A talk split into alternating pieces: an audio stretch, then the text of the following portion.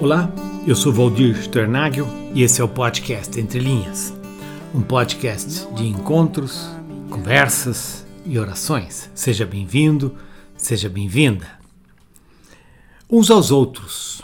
Você já deve ter ouvido essa expressão, feito uso dela, uns aos outros. E é sobre isso que queremos conversar nesse podcast.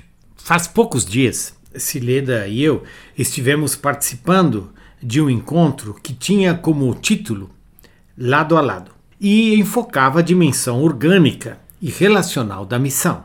Um dos conferencistas, chamado Michael Gorin, falando da natureza da igreja, destacou que esta se constituía na relação de uns para com os outros. Ou seja, uns para com os outros, fala da natureza da igreja.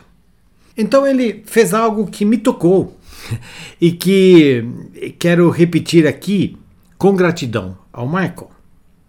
Ele trouxe, colocou diante de nós, ele evocou alguns e apenas alguns dos textos bíblicos eh, que eh, destacavam é, que destacam, aliás, esta dimensão relacional da fé.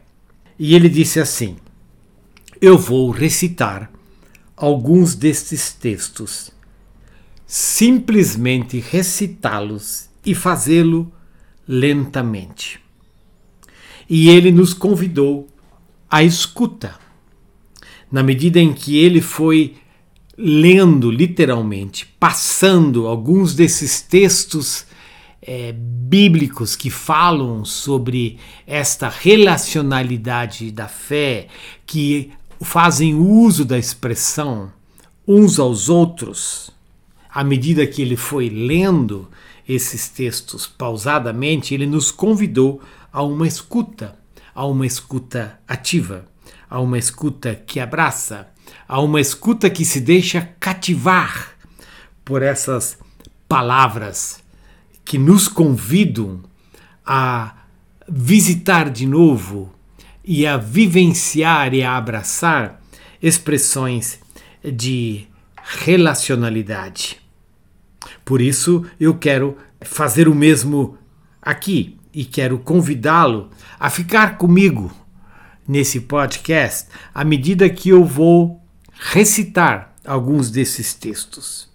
Quem sabe seja possível para você buscar um lugar quieto, um lugar que facilita a escuta e que você possa repetir, balbuciar, por assim dizer, comigo, alguns desses textos.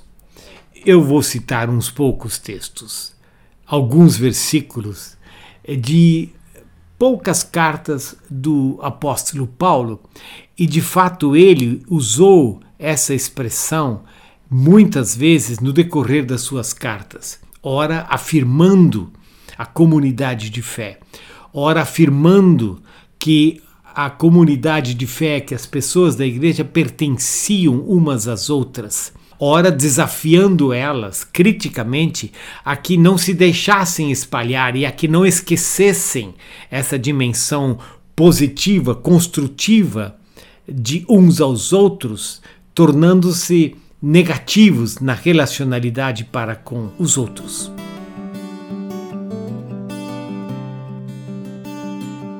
Os textos de hoje vão fundamentalmente afirmar essa dimensão e eu começo com a carta de Paulo aos Romanos, quando ele diz: Dediquem-se uns aos outros com amor fraternal prefiram dar honra aos outros mais do que a si próprios.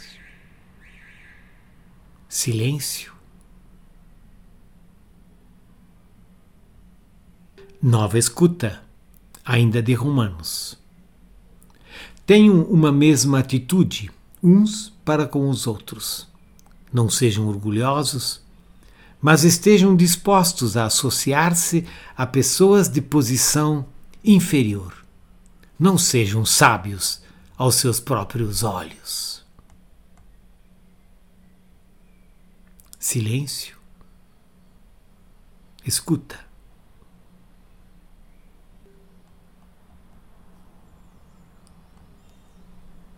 E ainda cito Romanos. Portanto, aceitem-se uns aos outros da mesma forma que Cristo os aceitou, a fim de que vocês glorifiquem a Deus. Silêncio, escuta.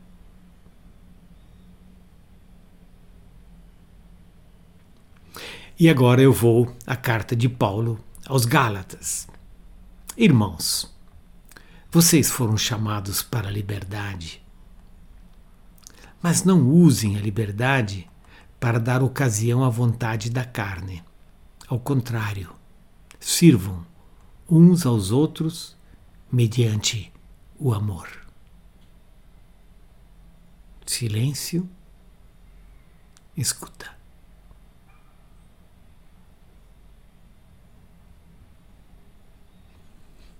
Então vou à carta aos Efésios. Sejam completamente humildes e dóceis, e sejam pacientes, suportando uns aos outros com amor. Silêncio, escuta.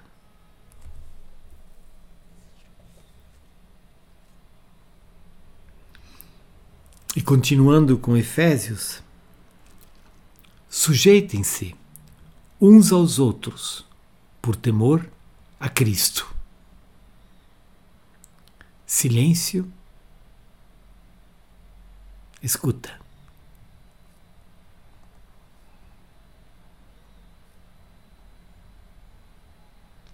Então vou a Colossenses. Suportem-se uns aos outros e perdoem as queixas que tiverem uns contra os outros. Perdoem como o Senhor lhes perdoou. Silêncio, escuta.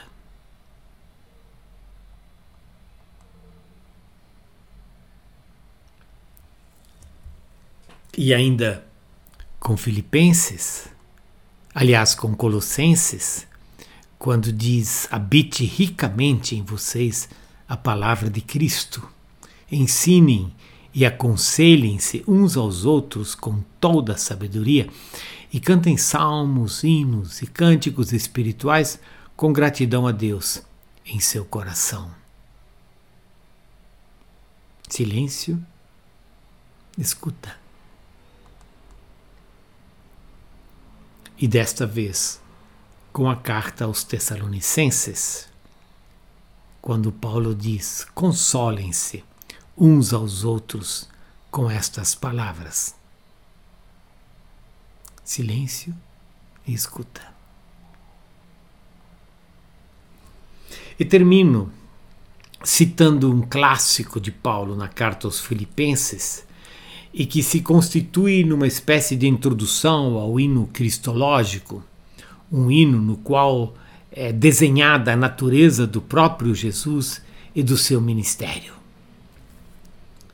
E ele diz: se por estarmos em Cristo, nós temos alguma motivação, alguma exortação de amor, alguma comunhão no espírito, alguma profunda afeição e compaixão, completem a minha alegria tendo o mesmo modo de pensar, o mesmo amor, um só espírito e uma só atitude.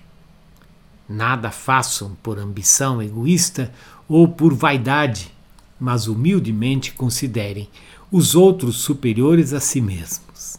Cada um cuide não somente dos seus interesses, mas também dos interesses dos outros.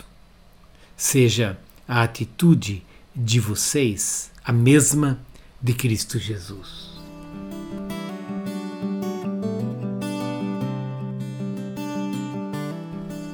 Quantidade de expressões que nos convidam a um relacionamento cuidadoso e afetivo de uns para com os outros é impressionante. A fé cristã é relacional, ela é gregária e ela investe na convivência humana. É importante deixar com que estas palavras ressoem dentro de nós, pois necessitamos delas na exata dimensão da ausência delas dentro de nós e entre nós. Necessitamos que essas palavras encontrem essas expressões uns aos outros, elas encontrem lugar em nós e gestem um jeito de viver de dentro para fora, uns para com os outros.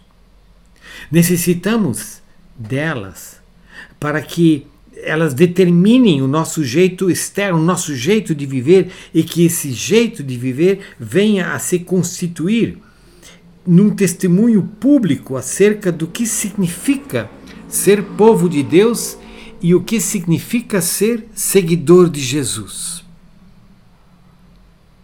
O próprio Jesus marcou a sua vida com essa expressão. Ele viveu para com o outro.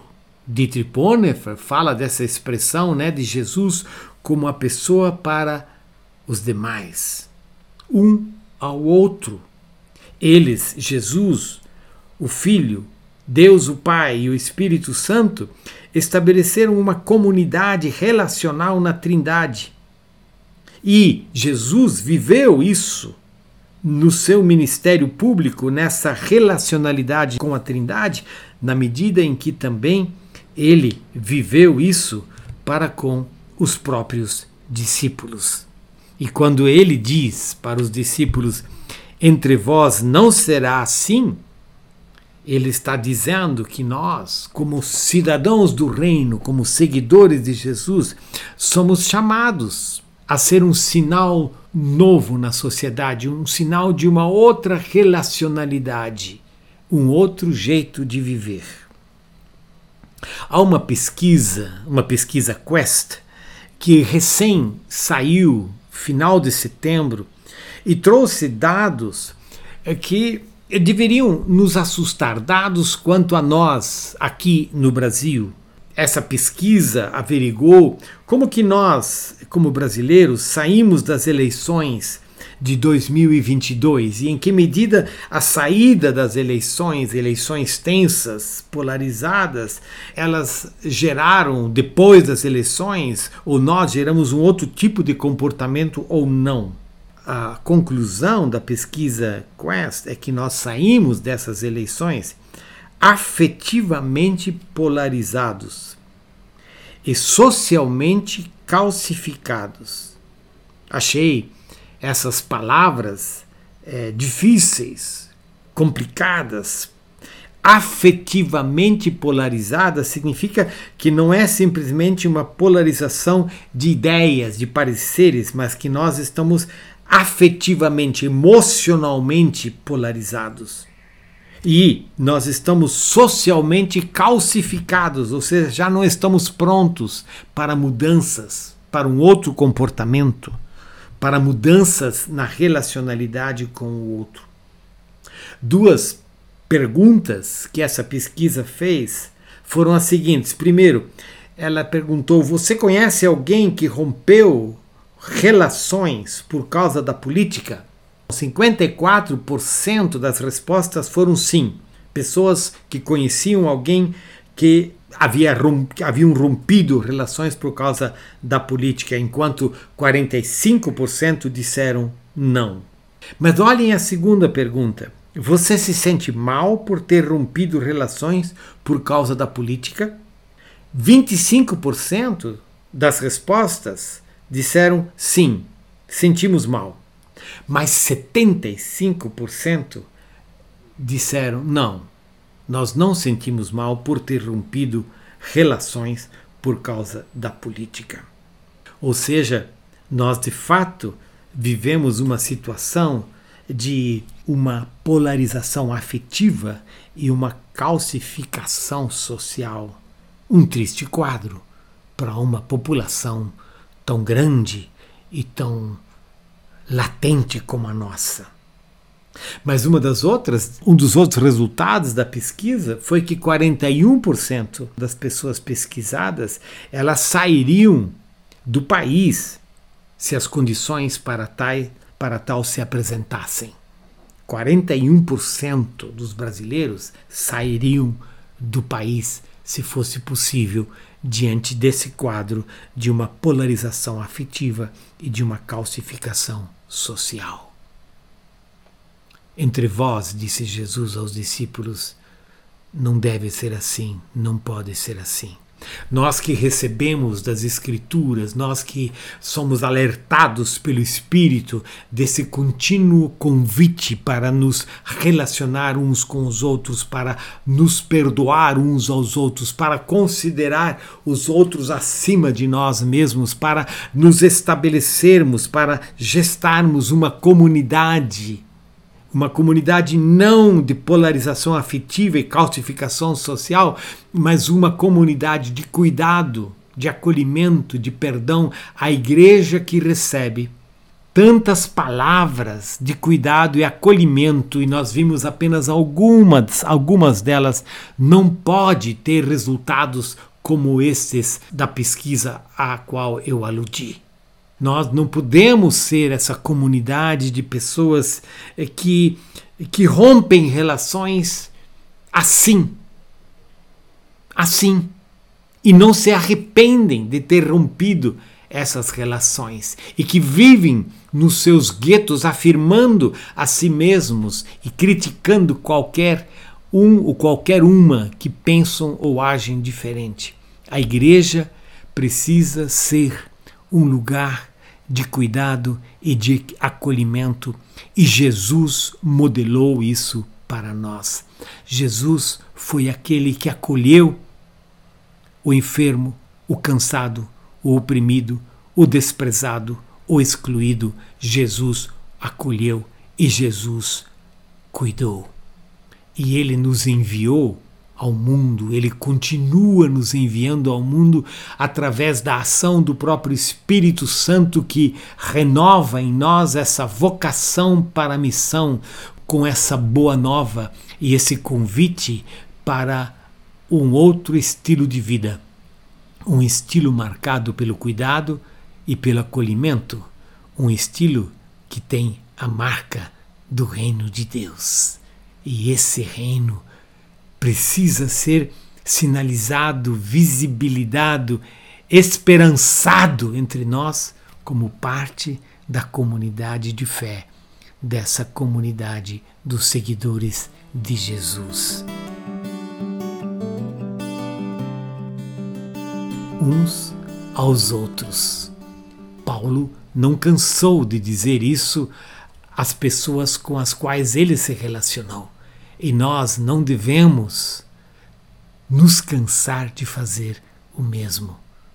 Tenham, Paulo diz, uma mesma atitude uns para com os outros. Dediquem-se uns aos outros com amor fraternal. Prefiram dar honra aos outros mais do que a si próprio. Aceitem-se uns aos outros da mesma forma que Cristo os aceitou, a fim de que vocês glorifiquem a Deus. E a nossa oração é de que o Espírito de Deus nos ajude a querer exatamente isso. Paz seja com vocês na medida em que tentamos vivenciar e somos desafiados e convidados a viver uns para com os outros, assim como Jesus nos ensinou.